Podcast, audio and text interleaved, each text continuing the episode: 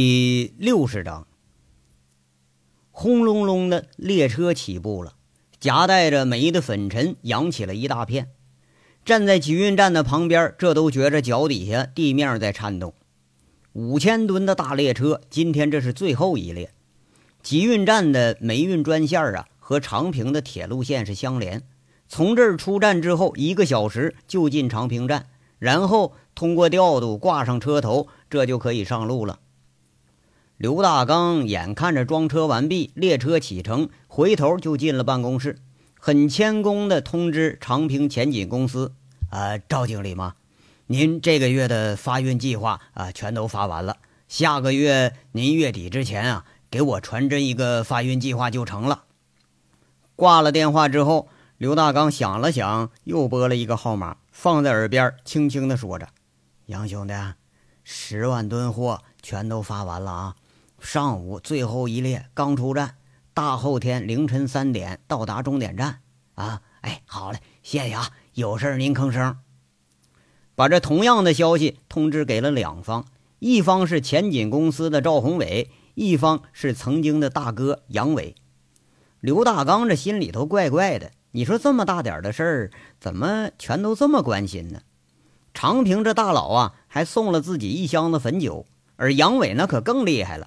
上次悄悄见了一面，二话不说往自己兜里塞了五千块钱，没别的意思，就让随时通知袁梅的发运情况。刘大刚本来是心下惴惴的，那早就听说杨伟和朱前锦两家在这斗呢，一直担心货在路上出什么问题。不过前面陆陆续续都到站以后，倒是没什么可担心的了。你不管怎么说，咱自己任务就是往外发运。货一出站，就等于任务全部完成了。刘大刚啊，眼前不禁浮现了几年前那个带头大哥的样子。机电公司的时候，他对自己照顾的可不少。如果不是他，自己再好也就是一个跟班的角色。知道他在狼山中枪的时候，有点伤心，去看过一次，没找着人。后来听说是金盆洗手了。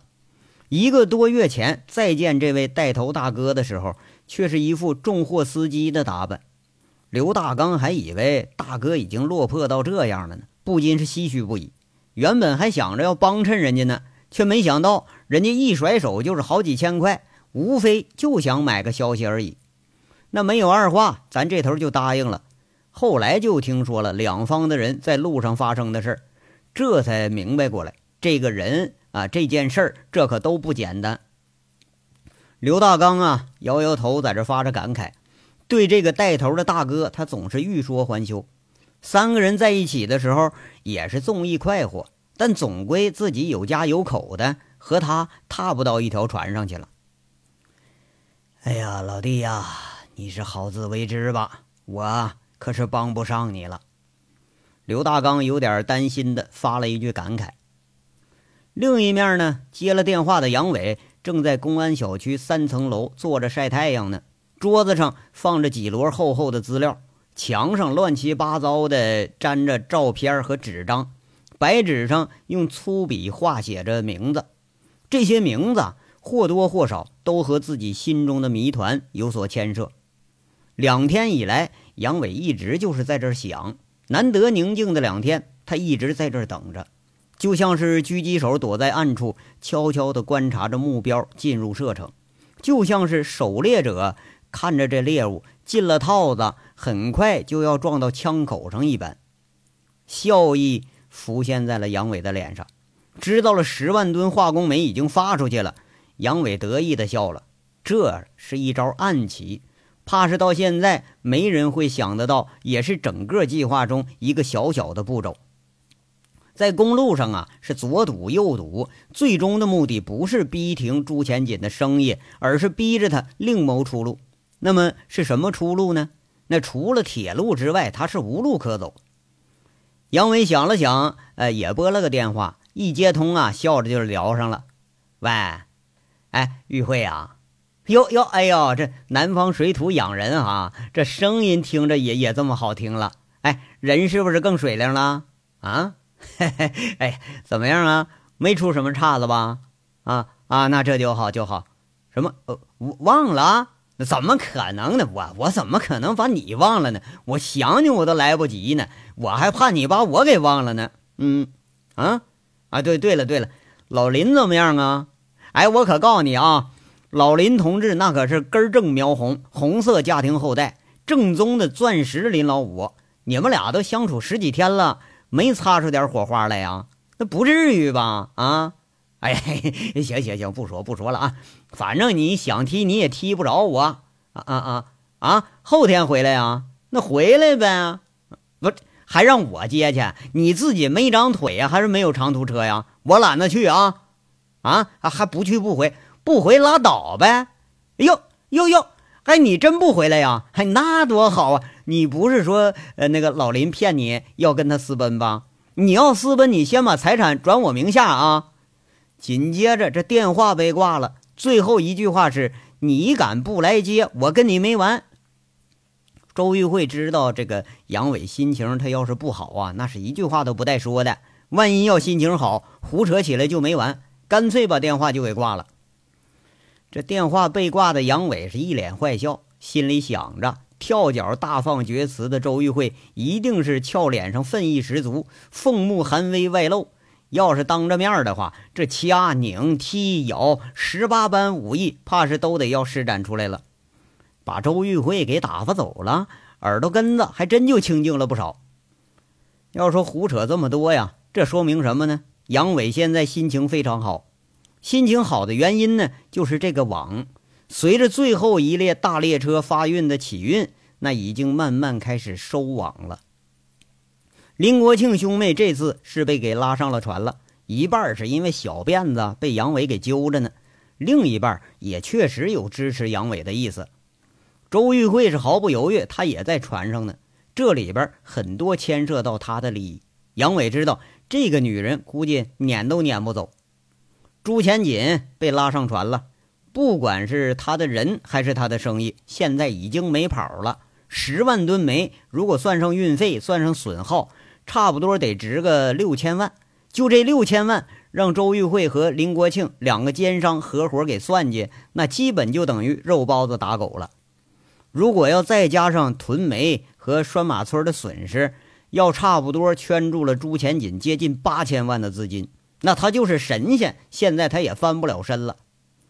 连林寒静都不知道自己兄妹俩都是在这个局里头，那这也是没办法的事儿。要论起做生意坑人，杨伟知道自己比林国庆差的可不是一点半点你要坑朱钱锦，那得找一个比自己更损的人。那这个人林国庆当然就是不二人选了。赵三刀这颗雷呢，定死了，他是跑不了了。有杀陆超这一项罪名，那就够枪毙他的了。而且这个雷杨伟还想留着呢，关键时候在他们内部给他引爆了。陈大拿这也跟着上船了，拴马村的事儿已经拖了差不多一个月了。即便是他做出了所有的让步，杨伟也会示意赵铁锤父子俩把这事儿再给他拖拖。现在拴马村这爷俩，除了杨伟的话，那也就听自己话了。光头骡子更不用说，他就在船上呢，这也是一个呀赶都赶不走的角色。捎带着还蓄养着这个赵黄群，他也在跃跃欲试。佟思瑶也在船上，杨伟仍然没有得到最后的许可，但是他知道有了呃那个有了解、最信任自己的这个吴铁军要在旁边敲敲边鼓，那这事儿最终成功几率不会太低。现在呀，警察最缺的就是准确消息，他们就需要这么一个人。那就像那个故事似的，黑的、白的、不黑不白的，不知不觉全都在这个圈子里了。上了船的，进了网的，这是越来越多。杨伟始料未及的是，这个网到现在他织了这么大，这条线呢变得是既清楚又模糊。墙上面贴着照片，大纸上画着关系树，这是杨伟捋清思路的办法。很直观的看着的时候，有助于捋得清这些乱七八糟的关系。居中的是朱钱锦旗下赵三刀、赵宏伟、古建军三员大将。这经营着物流运输、煤厂、煤矿，偏偏这个以煤为主的集团里头生出了旁支了，还出了古路明这么一个涉毒分子。据佟思瑶反馈的消息，古路明是古建军古铁明的本家，而且这个人同时是上官日成的送货上线。要说这古路明和朱前锦半点关系都没有，那这事儿他说不通。但是吧，你要说朱前锦贩毒，那也说不通。这煤矿、黑煤以及煤厂的经营利润比毒品生意是只高不低，而且要安全得多。朱前锦这种善于钻营、善于给自己寻找政治资本的黑里透红的小资本家，他应该不会涉毒。那没涉毒呢，他偏偏又和毒品有扯不清的关系。难道说这事儿是手下人私自干的？这一二百的黑打手，再加上几百个黑司机，这里头得有多少事儿？那怎么想象，这都不算过分。这个问题，杨伟回答不了，这也是有待于回答的问题。最终促使杨伟决定要查这条线的原因，是因为知道了王大炮的死和毒品有关。最终是因为来自黑煤的利润导致被杀，还是因为毒品去丧命，这还没法得知。杨伟现在宁愿相信啊，毒品是旁生出来的一条线，是王大炮无意中得到了这些货。那越是迷，他就越能勾起人解谜的兴趣。毒品、黑煤、黑金交织成的一个大网，越来越引起了杨伟的兴趣。就像一个色狼要看见了绝世美女，那莫名的就会产生冲动的歪歪啊，更像一个超级猎手。他要发现了一个价值不菲的猎物，也会产生出手的欲望。迷雾一层一层的拨开，连杨伟也觉着不从这里边分一杯羹啊，实在是对不起自己。这第二个集团陈大拿的集团下面的天煞经营者刘浩宇，他来自上海。资料显示，这个人曾经是薛平的经理人。一脸白嫩相的刘浩宇，再联系薛平那德行。再联系自己和薛平曾经的关系，这实在让杨伟有了吃了一堆苍蝇的感觉。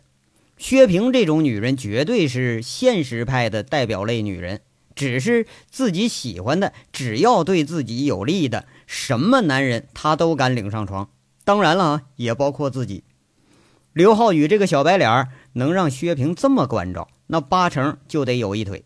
那偏偏这种女人吧。让男人还就抗拒不了。再往下呢，有经营机电公司的李林，有天煞那个八面玲珑、黑白俱之的张成，还有刘宝刚死后这黑色势力的代言人上官日成。旗下有天煞，有机电公司，有拴马村两座煤矿，市值十个亿，在凤城民营里头那就得算是第一了。偏偏这个集团里头也有人涉毒，锦绣那地方。和凤城所有的娱乐场所是一样的，那就是个毒品的消费市场。杨伟啊，拿不准上官当托家，这是私人行为呢，还是说有人在背后撑着腰，这是个团伙行为呢？陈大拿要说他贩毒，杨伟不大相信。市值十亿的一个公司，到银行里骗钱去，那不比制毒挣钱来的快得多了吗？那不也安全多了吗？那么，陈大拿在毒品市场，在自己和朱前锦之间的争斗中，他又扮演一个什么样的角色呢？他那手里头又会有多少自己不为所知的势力呢？这又是一个谜题。在这些错综复杂的关系里头，偏偏还有起催化作用的两个女人，一个是薛平，一个是齐玉娇。薛平啊，虽然是不大来凤城了。但是杨伟已经多方查找的资料里头，有一部分来自林国庆和佟思瑶。陈大拿的天煞有一部分的贷款和薛平现任丈夫有牵涉，这两个人在煤厂和其他领域也有合作，这个合作基础非常深，也是非常牢靠。齐玉娇吧，那就更扯了，那应该是薛平在凤城布的一个棋子儿，为了煤厂的利益。齐玉娇和陈大拿和朱前锦集团的赵宏伟都有那层关系，这点上官日成已经给证明了。杨伟倒不觉得说这事儿有什么奇怪，为了利益上个床那倒无所厚非。让杨伟看不懂的是，自己在天煞把这一干事儿抖出底儿来之后，还没来得及找齐玉娇呢，这娘们就窜没影了。这倒是更让杨伟怀疑了。齐玉娇和上海的客商八成他有联系。这个女人呐，杨伟摇摇头。当年在锦绣会所就挽着自己胳膊嗲声嗲气的叫老公。你说他妈的，现在挽着陈大拿，挽着赵宏伟，没准儿全都叫老公。那当年实在是穷啊，一看这娘们儿，随便买个衣服都得花好几千，压根儿就没敢想跟人家上床的事儿。到今天了解了。倒是觉着没上床吧，那未必不是一件幸事儿。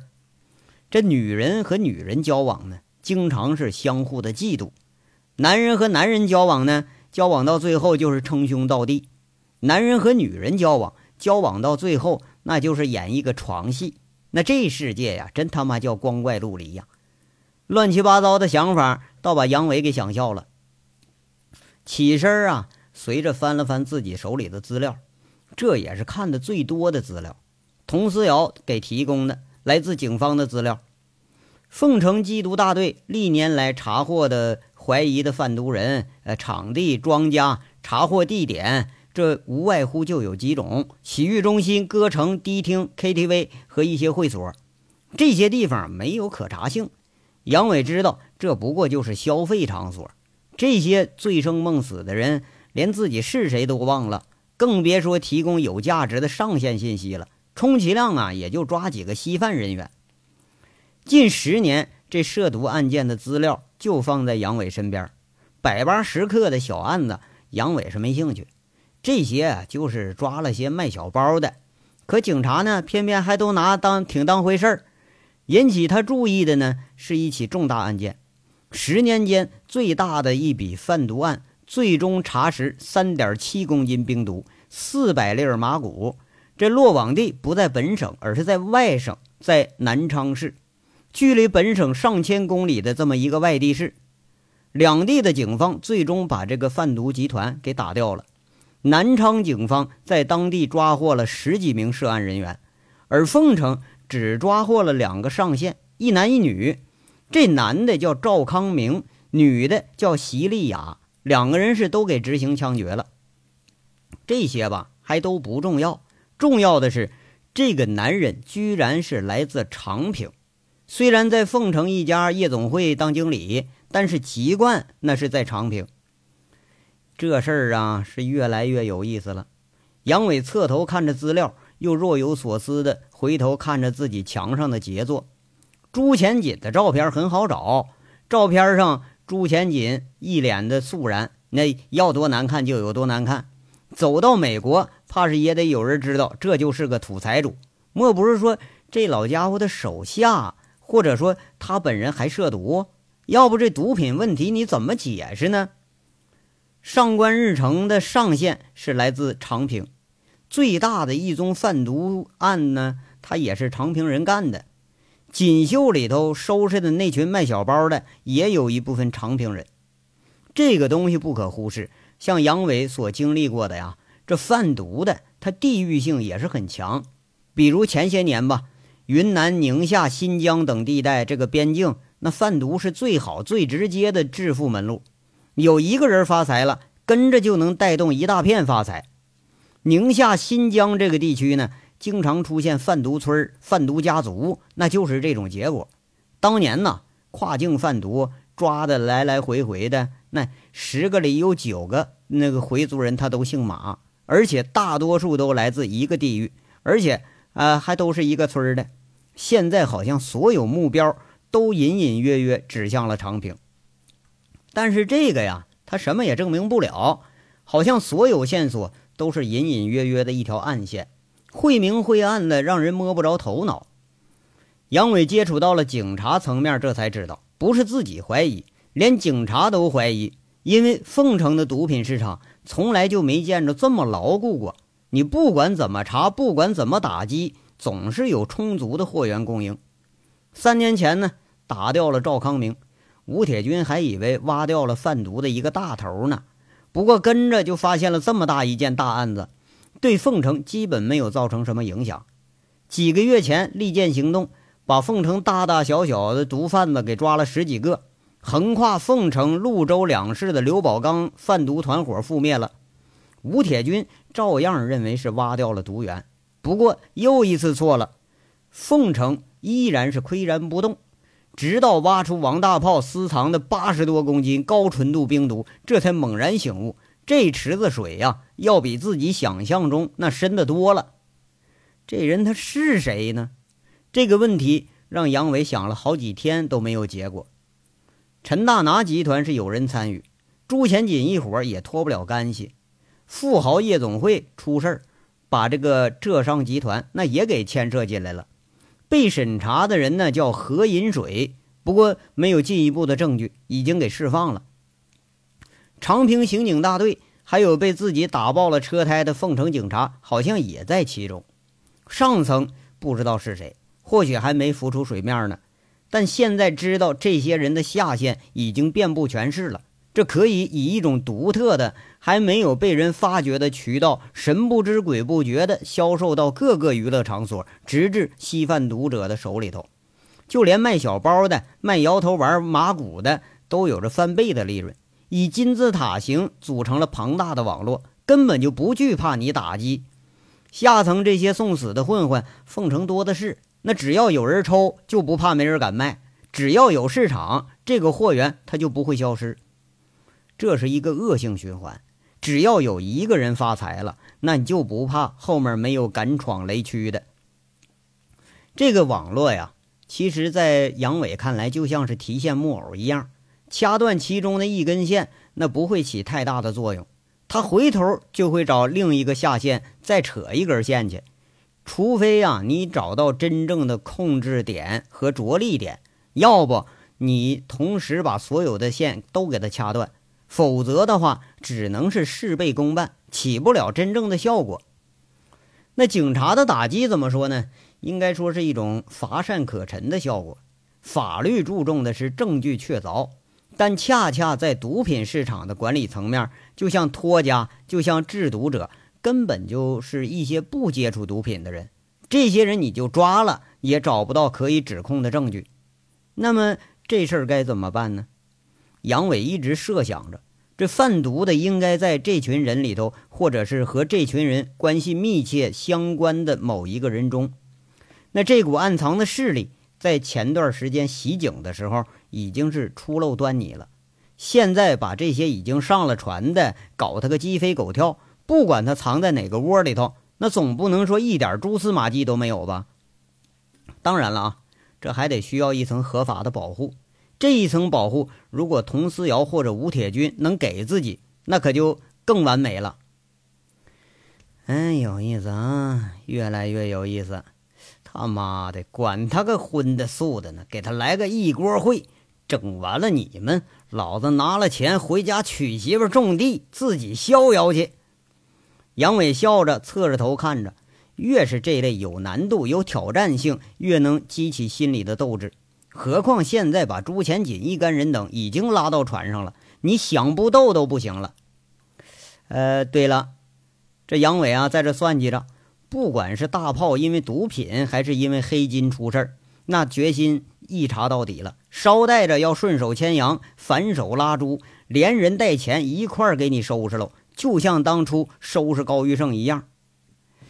哎呀，这个老五啊，还有佟思瑶啊，你说怎么这么磨叽呢？两天了都没个准信儿，再等着黄花菜可都凉了呀。杨伟又一次拿起了电话，他想了想啊。没敢给佟思瑶打，这时候好像自己不能表现的对这事儿太热情，要不然吴铁军一定会发现，那自己帮警察办这事儿，肯定是没安什么好心呢。啊，对了，这也该通知金刚和贼六他们俩启程了。那林姐和轮子也该准备启程了。话说另一面啊，佟思瑶正在那五局办公室这呢。五局，您还在犹豫什么呀？佟思瑶一天里头，这是第三次问吴铁军了。第三次是上门来问的。那专案组并没有安排在公安局，外勤行动组统一安置到了缉毒大队。从缉毒大队到市局还有一段距离，这都已经四十八小时了。吴铁军好像还有所顾虑。佟思瑶风风火火地进了办公室。吴铁军抬眼看的时候。正和佟思瑶来了个对视，上上下下打量着佟思瑶。佟思瑶两眼圆睁着，口气里质问的味道是很浓，丝毫不回避吴铁军的目光。你确定啊？吴铁军莫名其妙的问了一句，这个以问代答也出现了好多次了。佟思瑶很奇怪的说着：“五局，这还用问吗？方案我已经报省厅了，您是凤城组的组长，江副厅长把决定权放到你手里了。杨伟是您训练出来的兵，那您应该比我更了解才对呀！啊，坐坐坐。”吴铁军笑了。笑着把佟思瑶给让到沙发上，有点怪怪的。第一次因为一个线人而让两个警督级的公安干警，呃，在这儿起争执。以往就这类线人呐，某一个外勤，你只要报个名、备个案就可以了。佟思瑶呢，还是有点不高兴，他坐下了，实在不理解为什么吴铁军迟迟没有答复这件事儿。更难为的是啊，他已经先期把很大一部分资料都交给杨伟了。他有点先斩后奏的意思。哎呀，小童啊，你能告诉我为什么你一直呃为把这杨伟这个案子扯到这里边，你不遗余力啊？吴铁军在这笑着问。童思瑶是很爽直的回答着：“五局，我知道您的担心，我本来呢也不愿意把他扯到这案子里，但是回到凤城，我见了他一面。”他对案情的分析很让我信服，见识很明，而且他和这些人都打过交道，他的话应该比我们的更有信服力吧？如果让他给我们寻找侦查方向或者嫌疑人，是不是会有事半功倍的效果呢？难道你怀疑他的能力啊？吴铁军摆了摆手，啊，不不不不，我从来就不怀疑他的能力，可是我怀疑他的人品呢。人品，吴局，您您不能这么说您部下吧？童思瑶是更不高兴几分了。嘿嘿，正因为他是我的部下，我才这么说呢。你是不是觉着他这人还不错呀？当然了。哎呀，吴铁军笑着不置可否，突然问一句：“哎，那你觉着他这里边假公济私的成分有多少啊？”你觉着发展这么一个线人，你能全盘掌控的可能性有多少啊？这小子从小跟着我，我比你了解。军队里头好歹有纪律约束着，可是现在呢？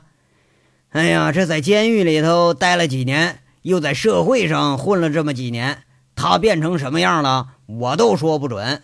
但有一点是可以肯定的，不管是原来以服从命令为天职的特种军人。还是现在的街头混混，还是说钻在山里头当农民，都没有很明确的道德观念、法治观念。他这浑身上下呀，我就实在看不出来一点奉公守法的意思。那你能看出来吗？吴铁军是笑着问的，这句话倒把佟思瑶给问笑了。他笑着说着：“吴局，江副厅长说了，非常之事用非常之人也无可厚非。”我们办的贩毒案子里头，有多少是我们一条一条挖线索的？还不都是靠着线人提供准确消息啊？如果干净、全面、快速的了解这个案子，那么我们就需要对这个行当、对这个市场非常熟悉的人。难道您有比他更合适的人选呢？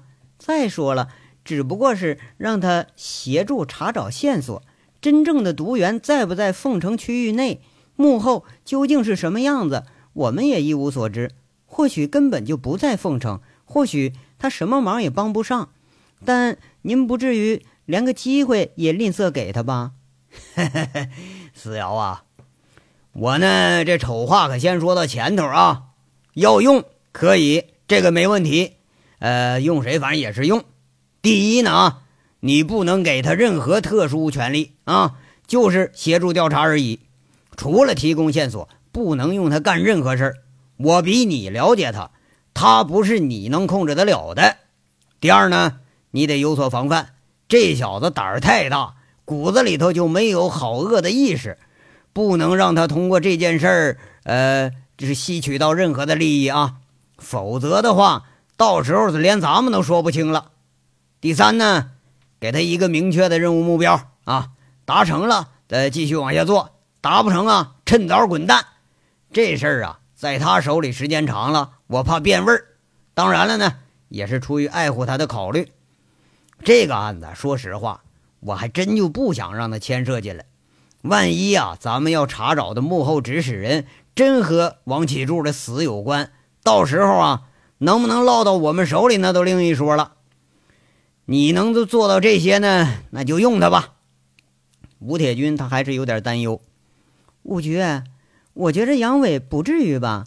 经历了这么多事儿，我想他多少应该知道点轻重缓急了吧？佟思瑶有点诧异，有点半信半疑。吴铁军笑着评价着：“他，他要知道那才有鬼了呢。”那您是坚决不同意了？佟思瑶这语气是很质疑。错了，我同意啊，我只是在试试你的决心而已。